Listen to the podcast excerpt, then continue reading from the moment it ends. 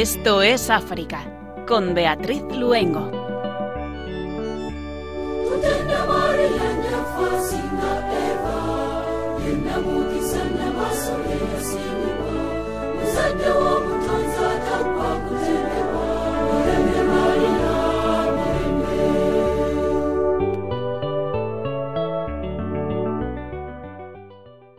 Buenas tardes a nuestros queridos oyentes. Les saludamos esta tarde de jueves, como cada 15 días, en que a través de las ondas y de la mano de la Virgen nos trasladamos muy cerquita al apasionante continente africano.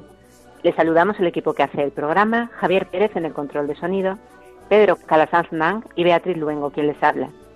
Y hoy tenemos un programa lleno de contenidos y también de espiritualidad, la de Carlos de Foucault, que hoy es el hilo conductor de nuestro programa.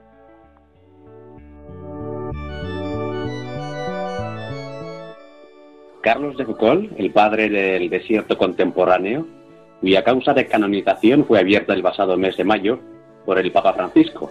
Una espiritualidad que le hizo encontrarse con su propio desierto interior y su pobreza, que vio en la, en la amistad un medio para evangelizar y un medio que fue pionero en el diálogo interreligioso. Una espiritualidad que hoy sigue siendo actual, como lo demuestra su influencia en una vocación de 50 años de misión, la del religioso de la Sociedad de Misiones Africanas, Rafael Marco Casamayor. Fratelli Tutti, la nueva encíclica del Santo Padre, un texto que para el arzobispo de Argel, Monseñor de Fargués, habla de manera especial a la Iglesia argelina. Nos gustaría compartir con ustedes las palabras de Monseñor, un texto que también de nuevo nos va a llevar a la figura de Carlos de Foucault. ¿Y cómo se ha vivido el pasado domingo 18 el Domun en nuestra iglesia africana? ¿Cómo lo han vivido los misioneros allí? Nos lo cuentan desde República Democrática del Congo, Zambia y Etiopía. Argelia, Benín y Níger, y la preciosa música religiosa que en esta ocasión nos llega desde Argelia y Senegal, comenzamos Esto es África,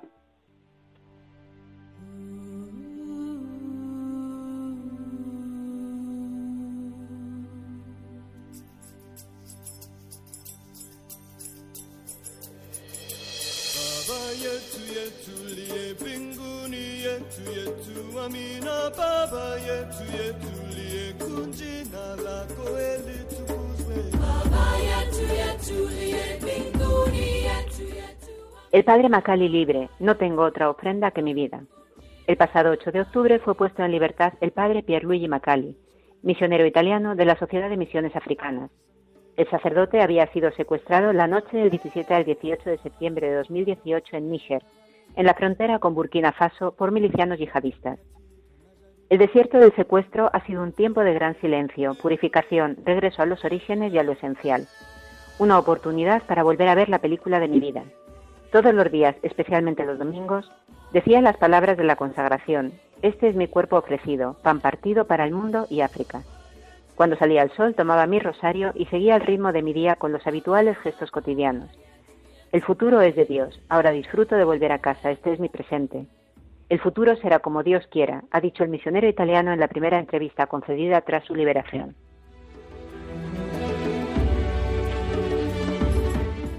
Malawi, una iglesia profanada, la tercera en dos meses. Que el gobierno haga todo lo posible para proteger a los ciudadanos, incluida la Iglesia Católica, ha dicho Su Excelencia Monseñor Monfort Estima, obispo de la diócesis de Mongochi. La última incursión de bandidos armados se produjo la noche del 7 de octubre en la parroquia de Nsamana, en esta diócesis. Los asaltantes escaparon después de robar dinero en efectivo, material informático y la Sagrada Eucaristía. Es el tercer ataque a instituciones católicas en dos meses, después de la parroquia católica de Santa Tricio, en la diócesis de Lilongwe, y la parroquia de Cancao, también en la diócesis de Mongochi.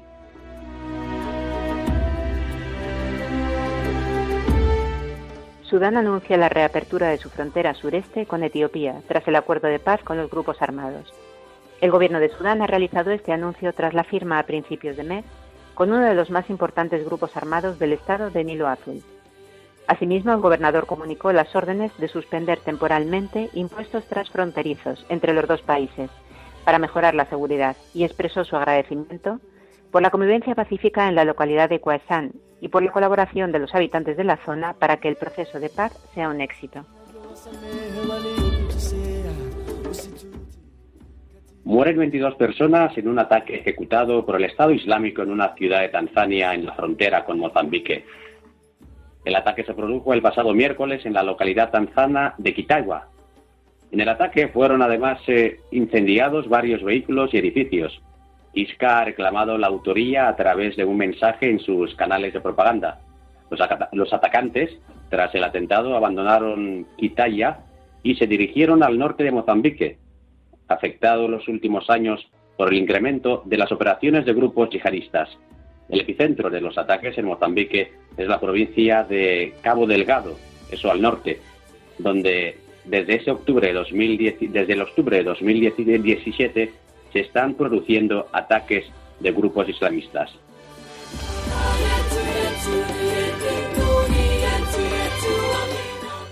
Mali, la hermana Cecilia está viva pero necesita cuidados. Hay que hacer todo lo posible para liberarla. Son palabras de Sophie Petronin, la rehén francesa liberada junto con otros rehenes occidentales, incluido el padre Macali, refiriéndose a la hermana Gloria Cecilia Narváez, misionera colombiana secuestrada en el país el 7 de febrero de 2017. Su eminencia, el cardenal Jean Cervo, arzobispo de Bamako, ha pedido la liberación de todos los rehenes que aún se encuentran en manos de grupos yihadistas. Cada vez que rezamos le pedimos al Señor la liberación de la hermana Gloria y todos los demás rehenes. Esta es una gran humillación para Mali Vinieron a hacer el bien y fueron secuestrados por bandidos, como si fueran esclavos. Es algo muy triste para nuestro país, ha dicho su eminencia.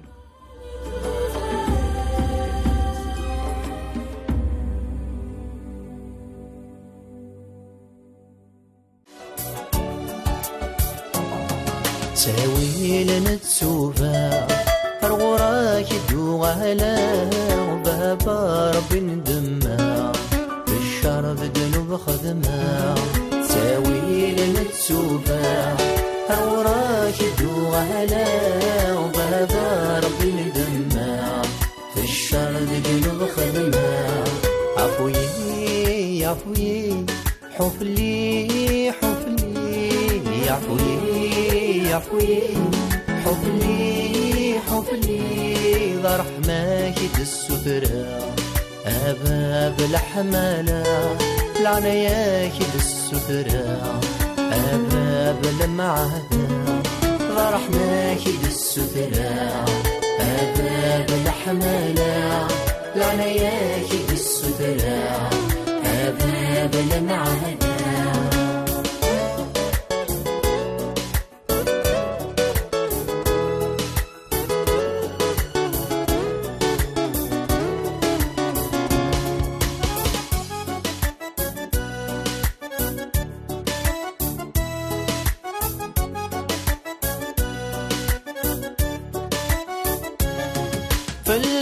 شحال بعتاودي ذنوب تيذرا سلح زنك وذندما زاتك ذا السجدة فلاك شحال بعتاودي ذنوب تيذرا سلح زنك وذندما زاتك ذا السجدة أبثغنا طنبولي أروغ والي عوني.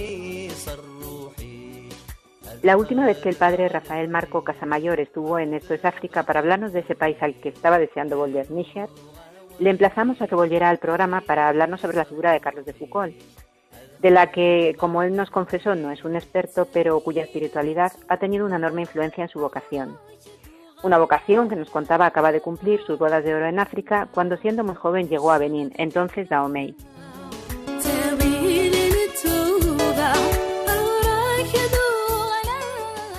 En septiembre de 1970 el padre Rafael Marco llegó a Benín, donde permaneció 30 años. Tras un tiempo de vuelta a España para impulsar la animación misionera en nuestro país, acabó volviendo a su querido Níger, primero a Tera y después a Gaya, donde vive actualmente. Nos hubiera encantado que estuviera con nosotros en el programa, pero justamente se volvía a Níger, donde se encuentra ahora mismo. 50 años de vocación en los que de manera imprevista se cruzó en su vida la figura de Carlos de Foucault. Buenas noches, Beatriz, buenas noches, radio oyentes, todos los que me escucháis. Yo soy misionero. Me llamo Rafael. Rafael Marco, pertenezco a la Sociedad de Misiones Africanas y, ahora este año celebro las bodas de oro de, de mi ordenación sacerdotal y de mi llegada a África en 1970. La vocación que sentí desde mi infancia, quería ir a África. Y allí fui. Eh, mi vocación era, pues como todo misionero, la de, anunciar el Evangelio de Jesús. Mm, allí llegué en 1970, como os digo, a Cotonou. Descubrí el mundo africano, del que me habían hablado mucho, pero que me impactó. Ver tanto negro junto y una sociedad muy sencilla, muy, muy humilde, pobre si queréis, pero al mismo tiempo muy alegre, muy dicharachera, comunicativa, y allí me metí con, con confianza y con alegría. Eh, me destinaron a, un, a Abomey, a una ciudad del Benín, eh, entonces se llamaba Dahomey, y allí empecé por aprender la lengua, las tradiciones, las costumbres. Recogí cuentos, tradiciones, leyendas de ese pueblo. Y después estuve en otros más. Eh, llegué en 1970, como os digo. Pero dos años después hubo un golpe de Estado. Y a través de él entró el marxismo-leninismo en Benín. Y fue una revolución muy fuerte para toda la sociedad. Y os podéis imaginar que para, para la iglesia, para un misionero, de crítica, de ataques. Y al mismo tiempo había en ese tiempo Mirad que el Benín se independiza en 1960 y dentro de una movida independentista eh, de reacción contra Occidente, contra los países colonizadores, y una reacción antioccidental bastante fuerte, que mm, impregnaba también a la iglesia local y sobre todo a los sacerdotes africanos. Eran pocos entonces, pero bastante críticos. Entonces eh, fueron unos años muy intensos eh, por el aprendizaje y por descubrir un mundo que, que me era desconocido. Esta oposición a Occidente, bueno, ya había oído hablar algo, esta oposición, digamos, de parte del clero hacia la presencia o la actitud o el trabajo que habían realizado los misioneros. Bueno, eh, a pesar de todo, pues realicé mi trabajo y, viví con los sacerdotes, tanto compañeros como de allí, muy bien. Y, pero al cabo de, unos años quise hacer un, tiempo de, bueno, de reflexión y pedí de hacer un año sabático. Eh, un año hice un viaje con mi cuñado a través del desierto. Nos fuimos de, de España a Benín en coche por el desierto. Y en el camino descubrí eh, a Carlos, bueno, concretamente a Carlos de Foucault, aunque ya había oído hablar de él, y me había llamado la atención. Pasé por los lugares donde había estado, en Beniavés, en Tamanrasset, en el Asecrem, y aquello me impactó. Hicimos el viaje, fuimos, volvimos, muy bien. Pero después, a mi regreso, con esta idea de hacer un año sabático, pensé en seguir los pasos de Carlos de Foucault. Sí, fue una persona que me impactó y en este viaje de una manera más concreta. Quería hacer un, tiempo de discernimiento de mi vocación y me pareció que seguir los pasos de este hombre me iba a ser muy provechoso. Y pedí de ir a hacer una, una estancia en el Asecrem, donde él mismo había estado, siguiendo un poco su, su espiritualidad, su recorrido. Sí, me había llamado la atención mucho este hombre, que, bueno, venía de, una familia aristocrática, pertenece, fue oficial del ejército, era un vividor, tenía medios y dentro de eso, pues, oficial del ejército francés eh, de ocupación en Argelia, vivió en contacto con el Islam, con las comunidades islámicas que le llamaron la atención. Su, eh, su religiosidad, su espiritualidad, que le, por lo menos le planteaban muchas preguntas. Eh, pasó unos años de, de reflexión hasta que un, un momento dado, visitando la, creo que era Notre Dame de París, eh, entró en la iglesia y vio a un sacerdote que estaba confesando. Entonces, sin ninguna intención mm, premeditada de confesarse, pero el sacerdote al que se dirigió le pidió que se arrodillase, arrodillese. Y es allí donde empieza una confesión de toda su vida. Y un recorrido que le va a cambiar profundamente. Eh, es un recorrido muy largo de, de discernimiento, de reflexión, de oración, que le transforma, como digo, toda su vida. Y se da totalmente a, esa inspiración, a esa luz que aparece en su vida. Eh, empieza viviendo en un monasterio en, Francia, en la Ardèche. Después se va a Israel y finalmente va allí donde inicia su recorrido, a África, a Argelia donde lleva una vida extremadamente pobre. Eh, vive en una, en una choza, en las cercanías de una población. Venía ves al principio y después, como digo, en, eh, en Tamanrasé y en el Secre. Eh, es una vida muy dura hasta tal punto que nadie puede vivir con él.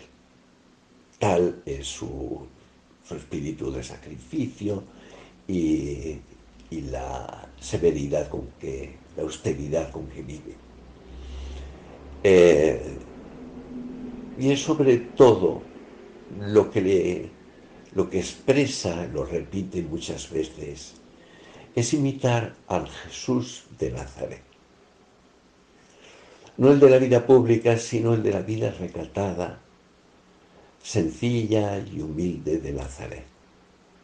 Estar presente, y estar presente concretamente en medio del mundo musulmán, que fue el inicio de su transformación. Es la vida recatada de Nazaret. Y allí pasa años en Tamarraset, y en, en el Asecre. En medio del pueblo Tuareg.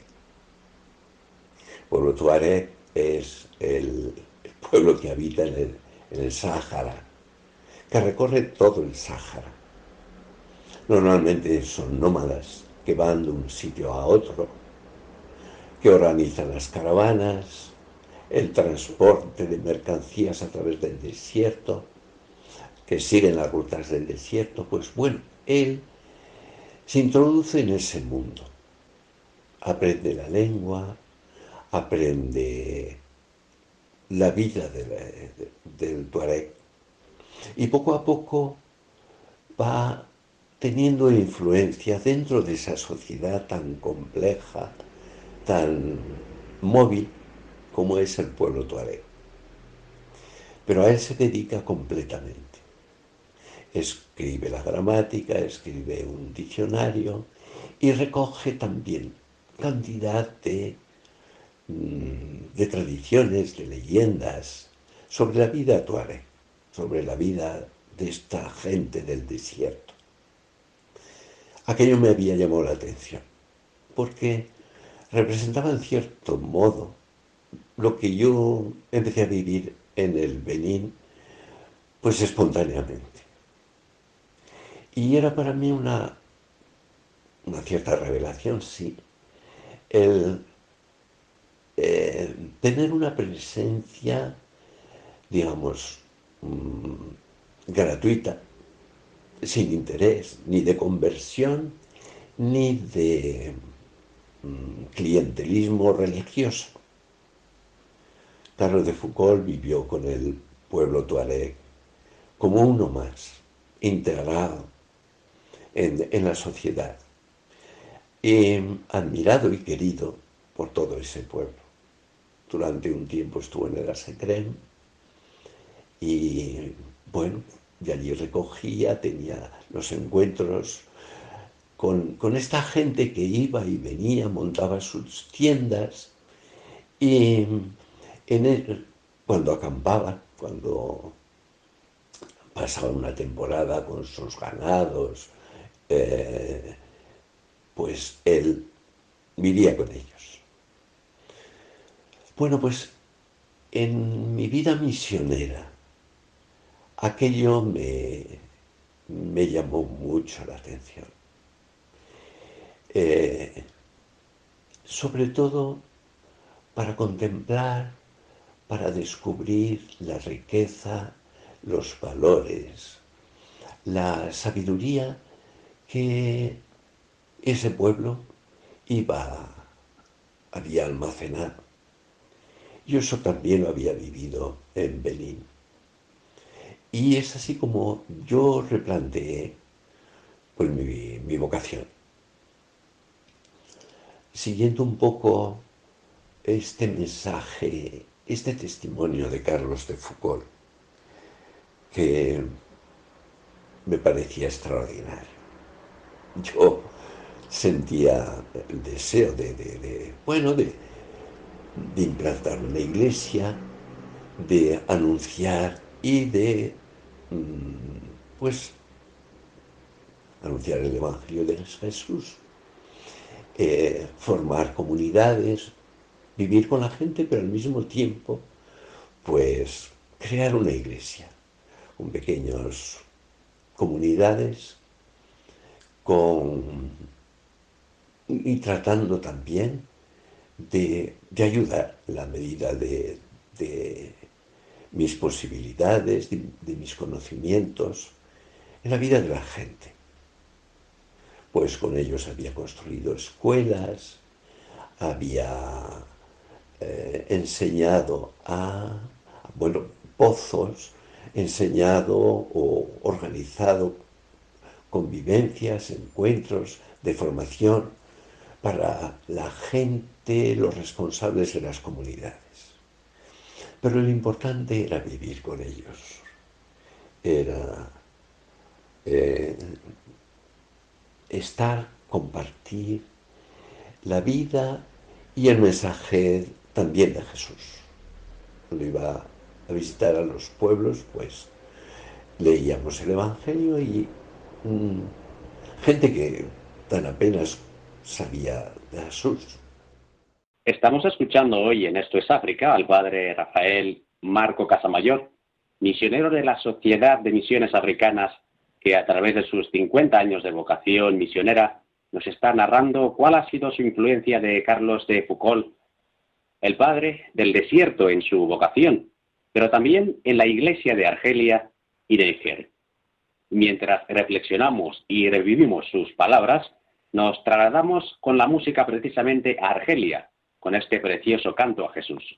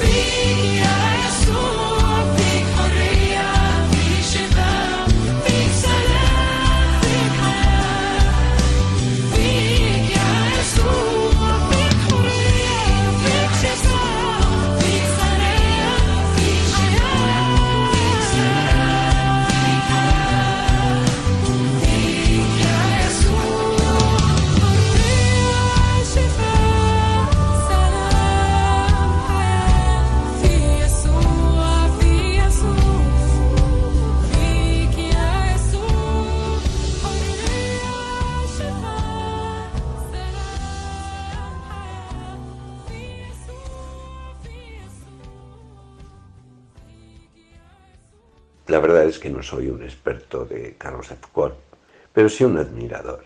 No pertenezco a, ninguna de ninguno de los movimientos que inició su espiritualidad. No tanto durante su, vida, no, logró constituir un movimiento propio. Lo intentó, pero no, pudo. Tal era la dureza, de la dureza y austeridad de su vida empieza todo un proceso muy largo de conversión. Entra en, un monasterio de cistercienses, en Ardèche. Después va a un monasterio hasta Israel, va a Israel, al país de Jesús. Y allí está el servicio de de un monasterio.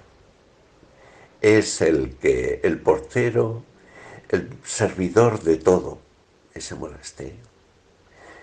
Bueno, hasta que finalmente opta por regresar al país donde inicia esa conversión, Argelia. Y se instala en una, una especie de cabaña donde lleva una vida muy dura, muy difícil. Inicia esa vida de austeridad mm, radical. Eh, toda una espiritualidad. Eh, quiere crear un movimiento, crear un grupo de de gente que pueda vivir así. Pero es tal su austeridad que nadie aguanta su, su ritmo. Finalmente se instala en Tamanrasset, en medio del pueblo tuareg.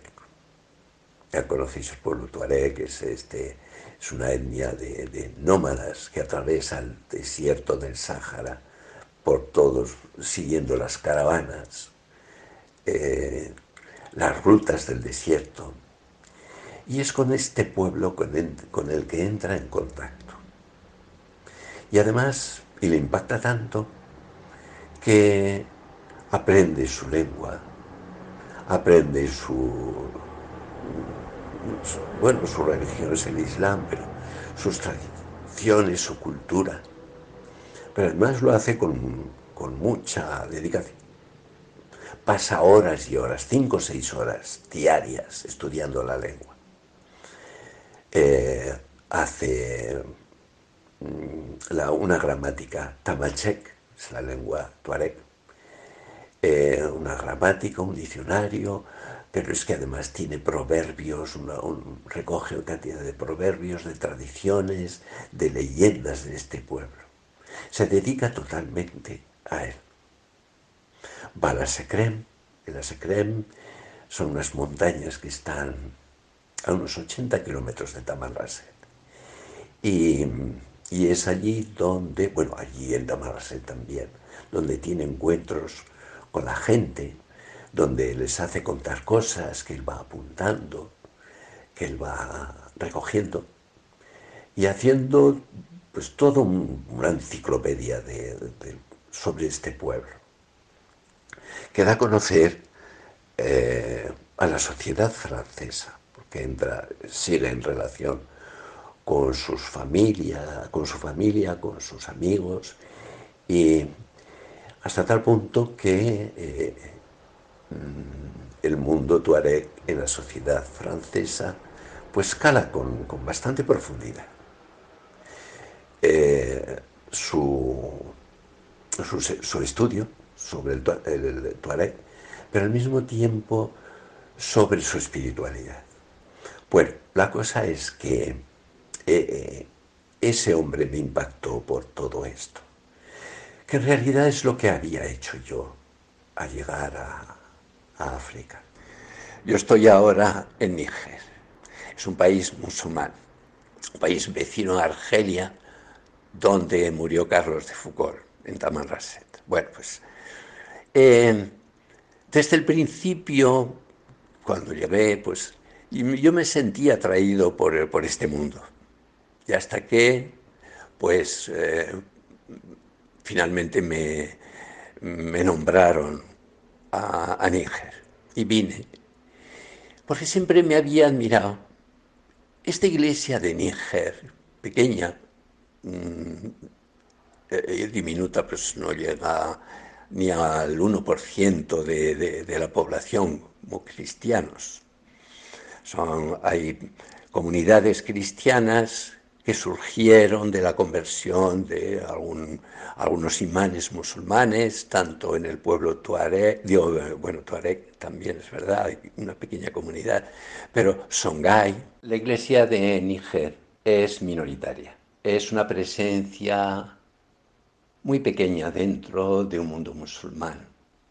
El 98% de la población, pues decir toda la población, es musulmana, además, desde hace muchos años, desde por lo menos la época medieval en que hacen su presencia los, los Pearl, Fulfulde, eh, y después el imperio Songhai, etc., ya desde entonces es, es musulmana. Bueno, pero ha habido conversiones y pequeñas comunidades que, que han ido apareciendo en, varias, varios pueblos de Níger. Por un lado está en el pueblo Gurmanche, hay una comunidad que, se ha ido constituyendo una comunidad con una cierta importancia. Eh, han surgido iglesias, pueblos. Yo he participado en varias actividades allí, preparación de, bautizos, y es eh, pues muy excepcional en, Níger. Así, eh, preparación de bautismo de adultos de 30, 40 personas. Bueno, pues eso se daba entre los Gurmanches al sur. Pero también en el pueblo Songhai hubo una comunidad, eh, y hay comunidades eh, Songhai, también pequeñas, pero muy, muy dinámicas. Luego también dentro del pueblo Hausa y hasta Tuareg. Pequeñas comunidades que mm, son, en cierto modo, insignificantes cuanto, en cuanto a su, eh, su peso social, pero muy eh, impactantes, eh, con mucha, mucha influencia dentro del pueblo. Porque había dos aspectos que me llamaron mucho la atención dentro de la iglesia mm, de, de Níger. Es la, su pequeñez, pero también el, cómo la Iglesia participa en, los proyectos de ayuda, de desarrollo contra las sequías, contra las epidemias. Níger es un país muy pobre. En las estadísticas aparece como el, el país más pobre del mundo. Y la Iglesia siempre se ha comprometido a ayudar en estos momentos y, recibe ayuda considerable. Yo recuerdo en el viaje que hice con, con mi cuñado a través del desierto, en el desierto de Níger, que nos habíamos encontrado en algún, en algún oasis perdido, donde desconocido para la mayor parte de la población, pequeños proyectos de caritas, financiados, claro, por la iglesia, huertecillos, pozos, eh, cría de algunos animales o camellos. Y mm, cuando nos ha tocado, yo estoy allí desde el 2013, tuvimos que salir por problemas de, seguridad y ahora he vuelto en el 2019 y ya espero que de fijo. Bueno, pues eh, ese compromiso de la, de la Iglesia por, ayudar. Hay epidemias, hay sequías. Este año precisamente se está pasando muy mal. Eh, por sequías, hambruna, y también por eh, bueno, la violencia. Esto es un fenómeno nuevo. Eh, estos movimientos influidos por Al Qaeda ese aspecto de la, iglesia pequeña, pero muy activa y muy comprometida por la ayuda a los más, a los más pobres. Y luego este otro aspecto donde tiene mucho impacto la espiritualidad de Carlos de Foucault, la presencia. Una presencia como Jesús en Nazaret, que sin ninguna pretensión de conversión, pero sí de cercanía con el pueblo, llano, sencillo, de unas relaciones em, cercanas, familiares casi, con los vecinos. Yo veía, por ejemplo, a las hermanas hace años, cuando pasé por allí en Agadez, que tenían un rebaño de cabras y salían con los, mm, con los tuareg nómadas a los pastos, hacer los recorridos donde, con relación a los puntos de agua, cómo se hacían ayudar por los, por los tuareg para sacar agua, a veces profunda.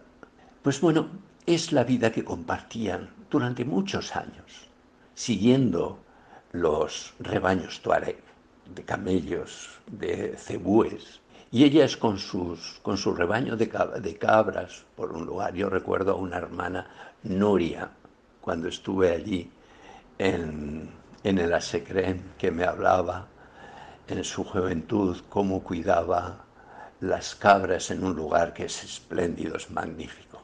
Si tenéis ocasión de ir alguna vez, ahora no se puede ir, pero en fin, en el Asecrén, que es un sitio ideal.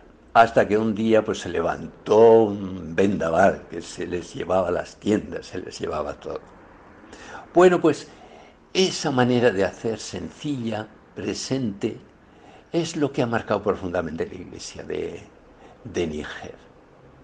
Su cercanía, su hermandad, eso de hermano universal, el que repetía Carlos de Foucault me parece de una gran importancia. Ese respeto, ese, ese aprecio por el otro.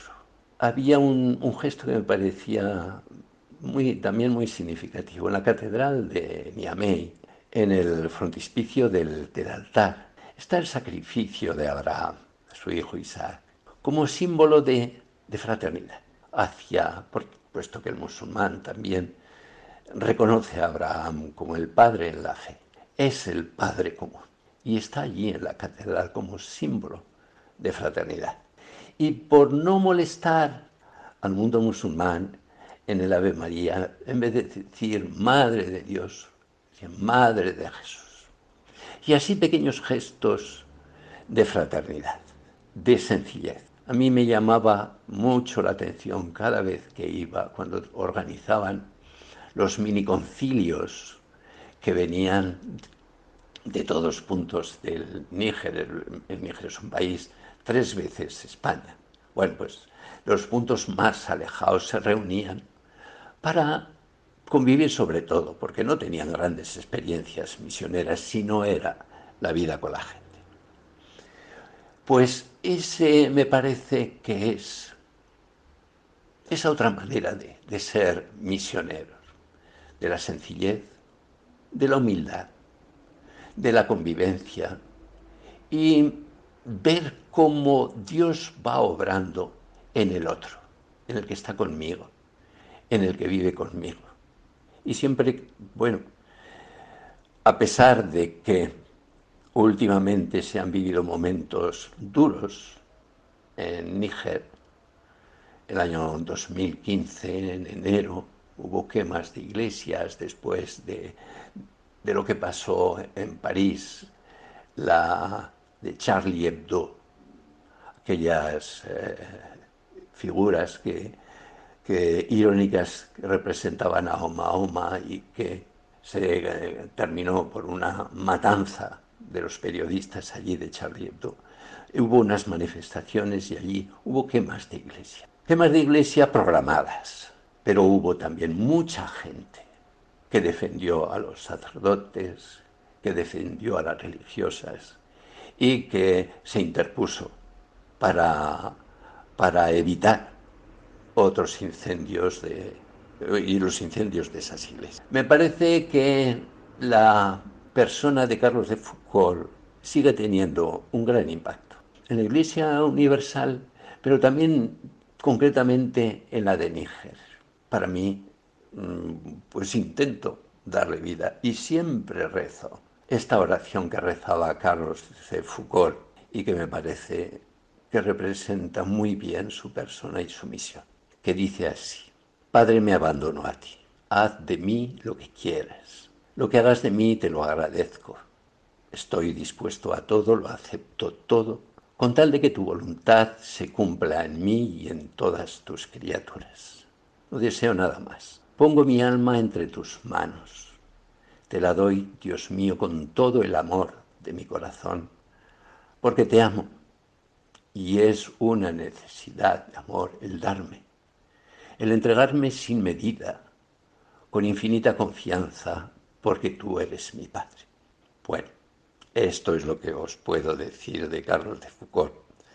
Seguramente se pueden decir cosas más bellas.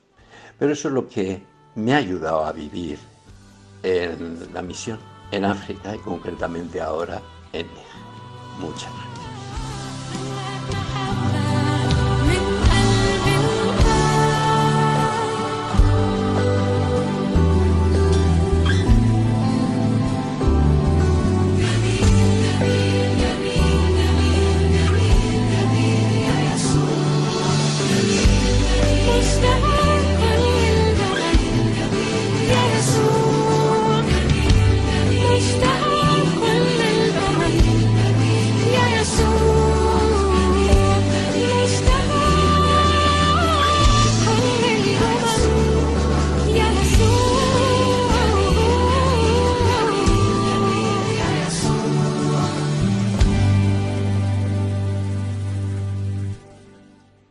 Después de escuchar al padre Rafael Marco Casamayor, religioso de la Sociedad de Misiones Africanas, continuamos en Argelia, porque Monseñor Paul de Sargués, arzobispo de Argel, ha comentado en una entrevista concedida a la agencia y media la reciente encíclica Fratelli Tutti del Papa Francisco.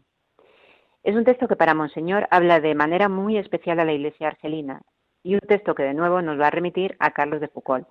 Hemos recuperado el texto para el programa de Vatican News.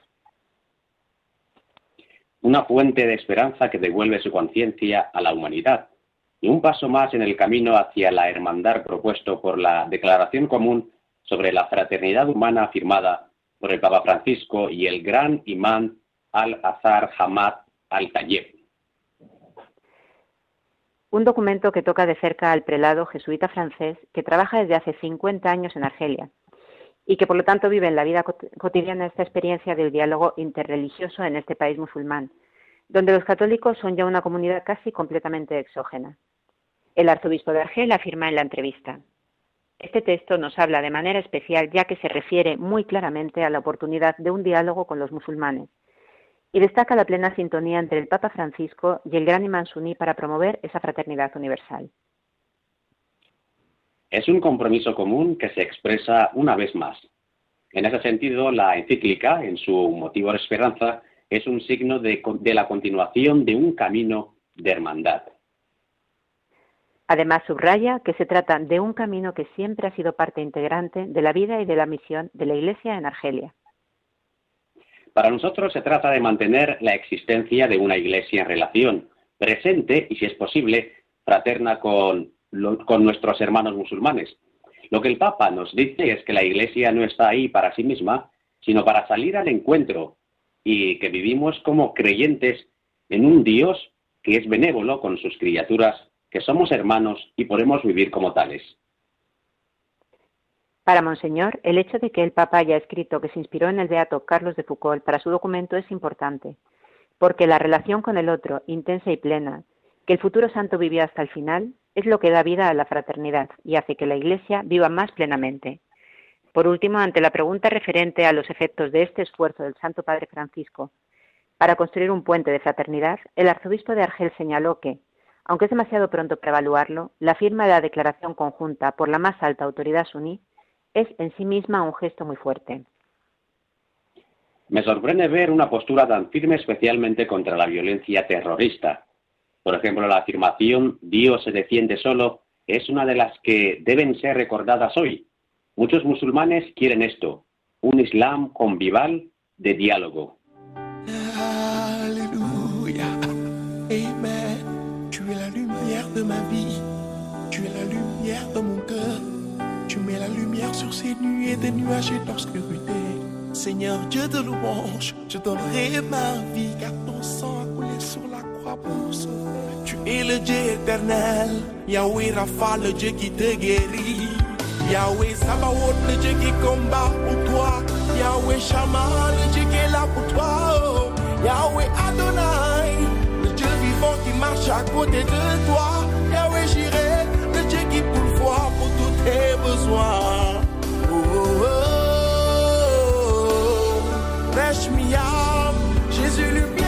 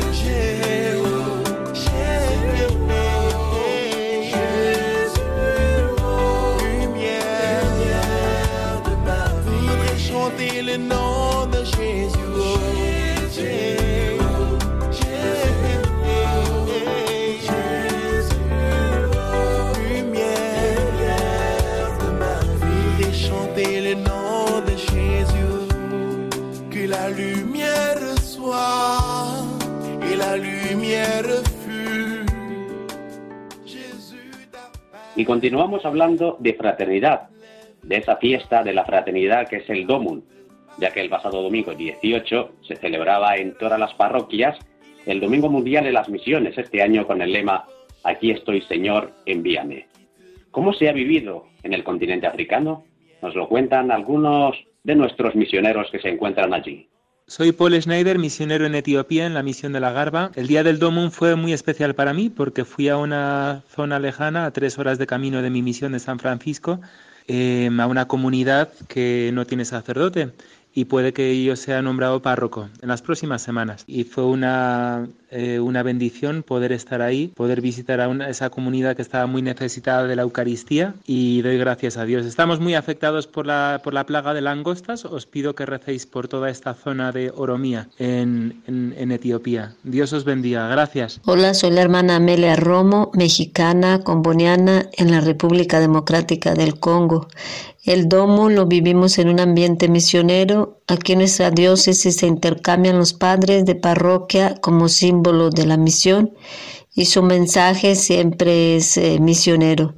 Eh, también salieron dos padres y una hermana en algunas capillas para dar su testimonio y explicar el mensaje del Papa.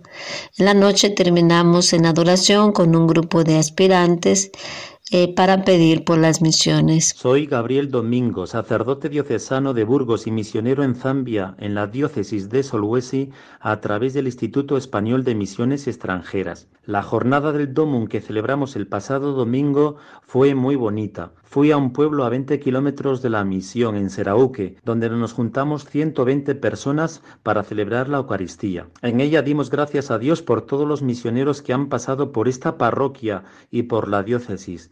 La gente en la homilía les iba mencionando. También la colecta fue muy generosa. Después de la misa fui a llevar la Eucaristía a dos ancianas que no pueden andar y les pedí que recen mucho por todos los misioneros. Un abrazo fuerte desde Zambia.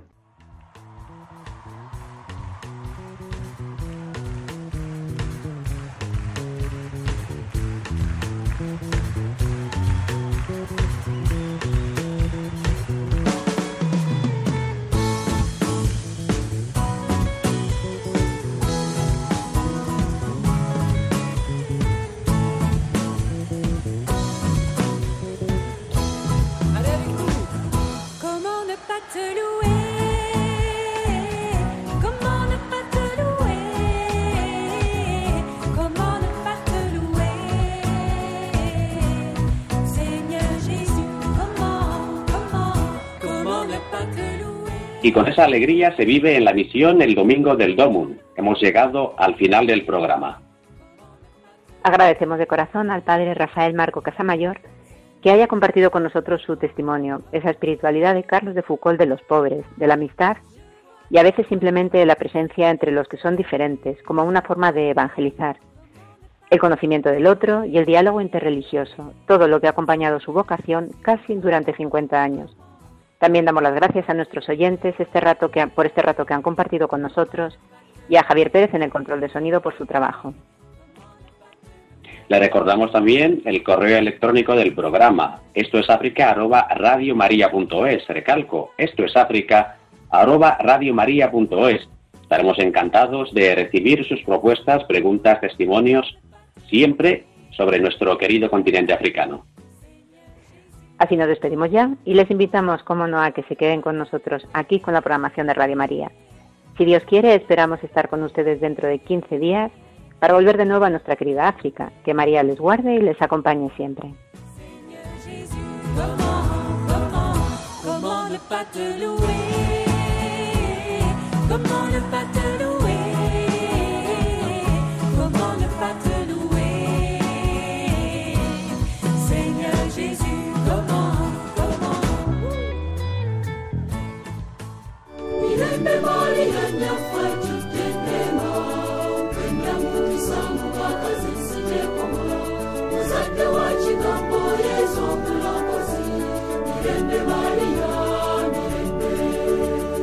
Esto es África, con Beatriz Luengo.